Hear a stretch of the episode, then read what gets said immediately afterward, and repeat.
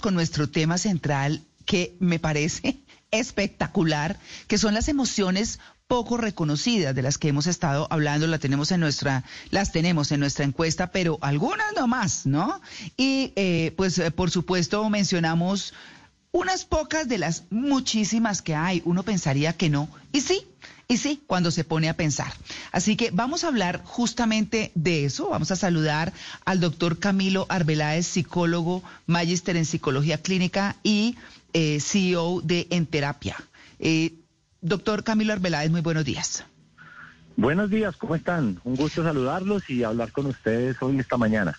Ay, bueno, muchas gracias. Bueno, yo lo primero que le quiero decir es que soy absoluta y total hincha de Brené Brown. No sé, eh, obviamente es una mujer muy reconocida en los Estados Unidos, es escritora, académica, investigadora y ella se ha dedicado muchísimo a, entre otras, eh, entre otros eh, sentimientos, pues, entre otras emociones, a investigar la vulnerabilidad eh, y ella dice que la vulnerabilidad es, es como un poder, es como una fuerza que está en cada persona, ¿no? Que, que, que no se trata de mostrar las deficiencias, ni los errores, ni nada, sino se trata de reconocer quiénes somos realmente reconocer esa necesidad que tenemos de los demás, de estar conectados, de ser aceptados y sobre todo comprendidos por nosotros y por los otros. Entonces tiene una frase muy chévere y, me perdona la introducción tan larga, pero es que me encanta y la encuentran en Netflix. Eh, ella dice que ella, ella tiene una frase que dice, la vulnerabilidad crea vergüenza y miedo, miedo a no ser aceptados, a ser criticados por los demás. Estoy muy agradecida por sentirme vulnerable porque implica que estoy viva dice Brené Brown. No, no, no, eso sí me parece. A mí me encanta porque es eso. Si uno no reconoce los sentimientos, pues entonces tampoco los puede superar, ¿verdad, doctor Arbeláez? Bueno, así es. Es muy interesante que, que menciones todo eso. Eh, finalmente también, pues, pues es, es, una persona muy reconocida y, y habla, pues, de, de, un tema fundamental que es la vulnerabilidad. De hecho, hace poco nosotros eh, hablábamos en un live de la vulnerabilidad y, por ejemplo, la vulnerabilidad en los hombres, ¿no?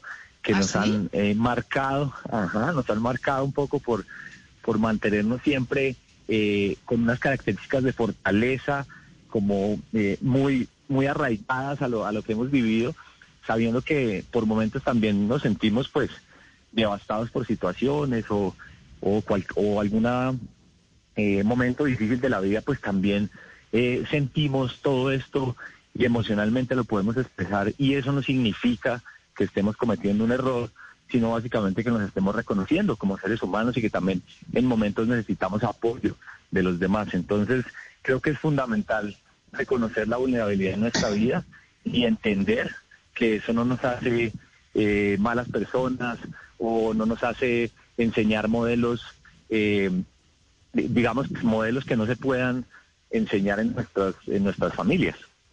Claro, por supuesto. Bueno, pues hay, eh, digamos, como autores, libros eh, eh, muy importantes alrededor de todo esto. Finalmente, pues eso es lo que nos mueve a los seres humanos, ¿no? La emocionalidad. Y uno podría hablar de muchísimos, muchísimos sentimientos que, que no están en el diario Mm, vivir en el sentido de mencionarlos y reconocerlos, pero están ahí y existen. Entonces uno dice, el abatimiento, eh, estar, em, o, eh, por ejemplo, sentirse abusado. Pues eh, abusado hablamos en todos los sentidos abusados en el trabajo, abusados, no sé, por los amigos, en fin, de todas las maneras. La ambivalencia, la añoranza, la arrogancia. Bueno, hay tantas, tantas cosas que yo casi que le preguntaría primero, hablemos de la culpa, por ejemplo. Hablemos de la culpa. ¿Qué decimos de la culpa? Bien, pues sí, ese sentimiento que uno tiene eh, cuando uno cree que, digamos, comete un error, que hace algo que uno cree que, que no debió hacer, entonces se siente de una manera, es, es un sentimiento muy intenso, ¿no? Las personas muchas veces las personas no podemos tomar decisiones acertadas eh, porque nos mantenemos en la culpa, ¿sí?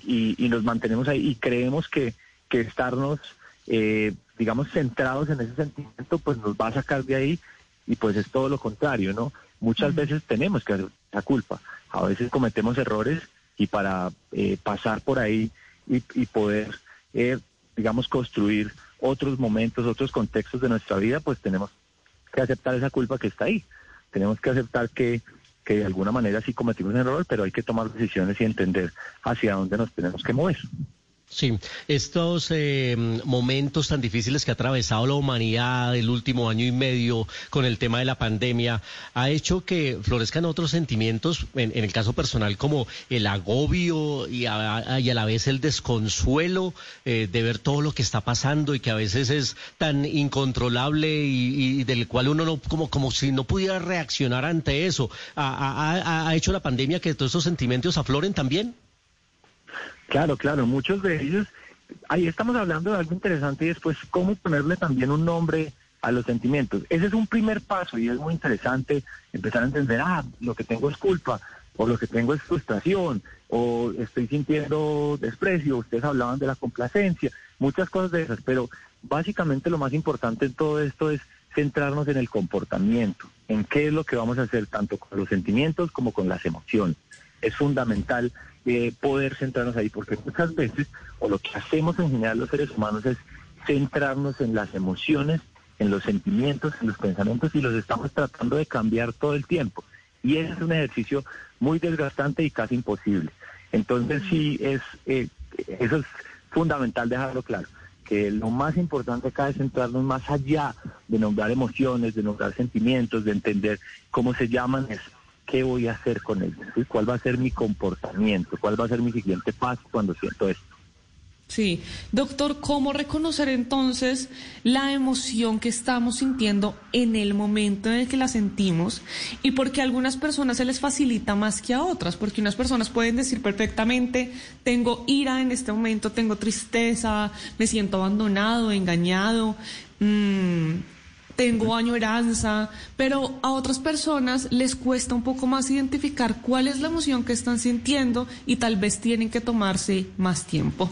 Para esas personas, ¿cómo identificarlo? Claro. Entonces, pues mira, hay dos, hay dos formas importantes ahí. Una es cuando yo me, comprometo a entender y a, y a, revisar información de cómo esa, esa emoción que, que tengo puede escribirse y qué características tiene. Pero también algo fundamental es que hay gente que ha pasado por procesos de crecimiento personal o procesos de psicoterapia en donde pues ya reciben un entrenamiento y eso les ayuda a que sea mucho más fácil reconocer qué emociones están sintiendo y sobre todo cómo manejarla de una manera asertiva. Muy bien, doctor. ¿Qué tan importante es entender la emoción que estoy sintiendo o que, o que produzco para asumir la responsabilidad sobre ella? Es decir, por ejemplo, si yo, si yo genero a alguien dolor, pero no reconozco esa, esa emoción como tal, ¿eso me hace, eso me exime de la responsabilidad sobre el dolor? No, no, precisamente no. el, el, el objetivo, y mira que ahí estás hablando de algo importante y es la empatía, ¿no?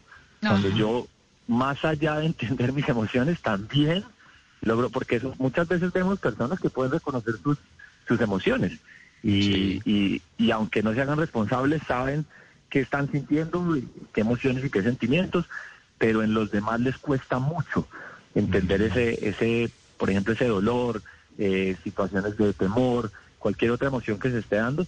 Entonces, eh, no me, eh, evidentemente no se exime. Cualquier lo que pasa es que ahí volvemos a algo y es, yo puedo sentir cualquier, o sea, no está mal sentir estas emociones que consideramos negativas, ¿sí? Entonces, si yo me siento, eh, digamos, con, con culpa, que lo hablábamos ahora, no, eso, eso no, nuevamente no está mal, es parte del, de la vida. Va a haber muchos momentos en los que voy a sentir culpa.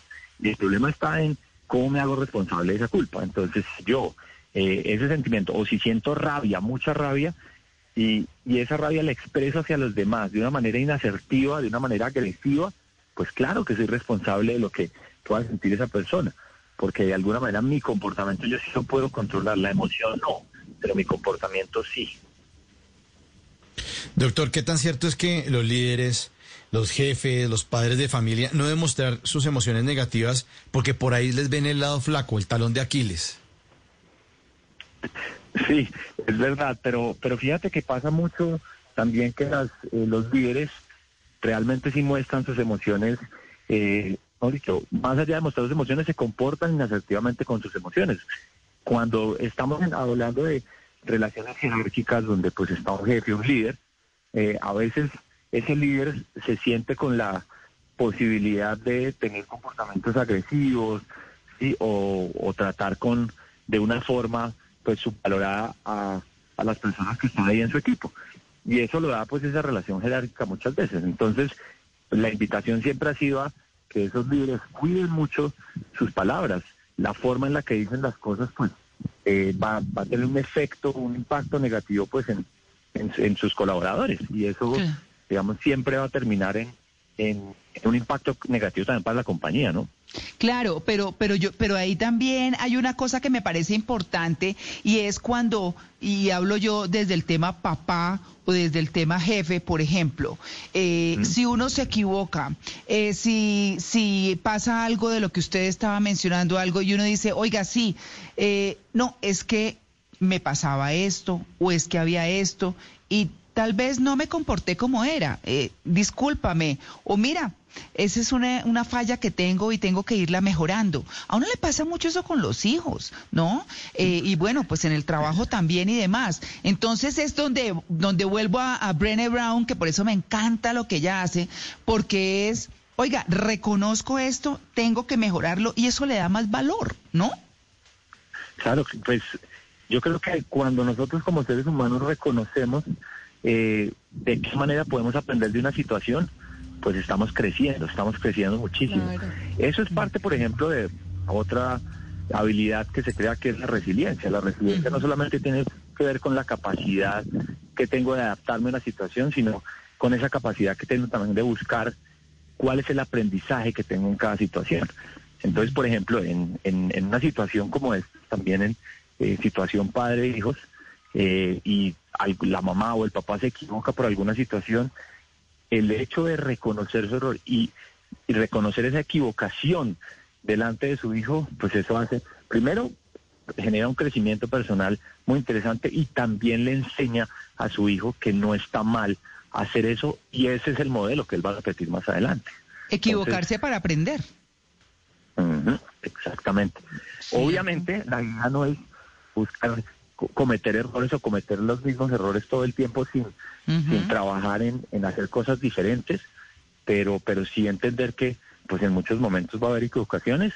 Lo, lo interesante ahí es cómo pido perdón, cómo me acerco, reconozco mi error y busco trabajar en eso para no volver a cometer el error de la misma manera. Claro. Eh, es que uno se pone a escuchar todo esto. Yo digo, yo digo, lo más difícil, lo más difícil es reconocer si uno, si uno habla de, sentimientos como alteración, como arrepentimiento, eh, como, como la ausencia, por ejemplo, o si uno habla de la arrogancia que la mencionaba hace un rato y demás, y uno dice, ¿cómo me doy cuenta? Y tal vez llega el momento en que o las personas tienen la apertura, que casi que es lo que uno quisiera, de decir, oiga, ¿sabe qué? Usted se está equivocando en esto. O, a usted le pasa esto. O, o, las reacciones no son, o lo que hizo no era, eso es lo que creemos, es lo que pienso. Piénsalo, ¿no? Pues tampoco escoger a la gente y señalarla con el dedo y decir, es que usted, sino, sino como, como invitarlo a la reflexión que es como mucho más amable y decir, piensa muy bien si no estás teniendo esta reacción mal o esta cosa, porque yo creo que esas invitaciones a la reflexión, y usted me dirá si, si, es, si es lo adecuado o no, hacen que la otra persona tenga en cuenta, no señalando, no nada, sino, oiga, esta persona me dijo esto, tal vez sí tengo que pensarlo, porque si uno no se da cuenta, ¿Cómo más llega a eso, a mejorar, a cambiar las cosas? Hay algo interesantísimo que mencionas y, y es cómo uno puede abordar a la gente para que pueda entrar en esta en este trabajo de reconocimiento de emociones y sobre todo de un manejo adecuado. Eh, yo lo que recomiendo en, en, general es la, la situación que menos se siente agresiva es cuando tú haces que las personas se autocuestionen, que es el, el trabajo que nosotros hacemos como psicoterapeutas. Y es preguntarle a las personas qué opinan de ese comportamiento que han tenido.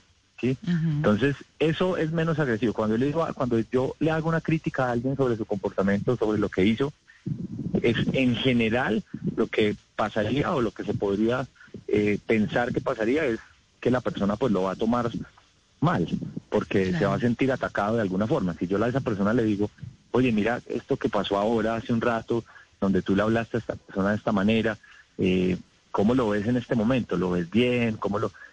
Si la persona igual sigue centrada en, en ese en, en la decisión de que está bien, de que fue un comportamiento asertivo, pues va a ser más difícil. Ahí también podemos entender que es una persona que difícilmente reconoce eh, sentimientos, emociones en los demás, que no es muy empático y que además difícilmente reconoce sus errores.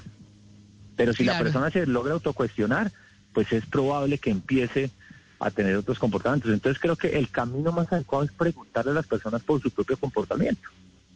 Claro, e, ese es un ese es un tema y además es delicado porque de todas maneras uno a todo el mundo no le puede llegar con ese tipo de comentarios porque por más bien estructurados que estén, bien intencionados, a veces la gente se lo toma mal.